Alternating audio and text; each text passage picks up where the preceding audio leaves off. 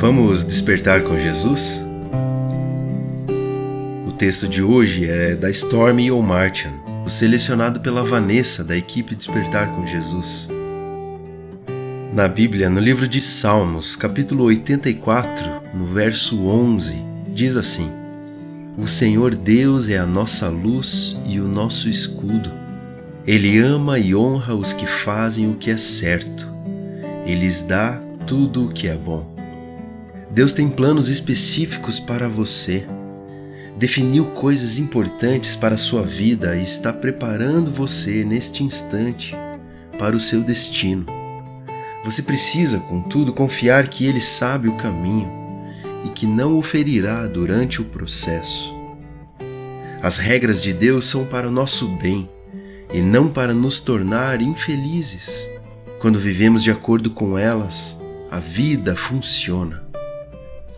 Quando as ignoramos, a vida se desintegra. Quando obedecemos, temos clareza. Quando desobedecemos, temos confusão. Se você está frustrado porque não vê resposta para suas orações, pergunte a Deus se é por causa de desobediência.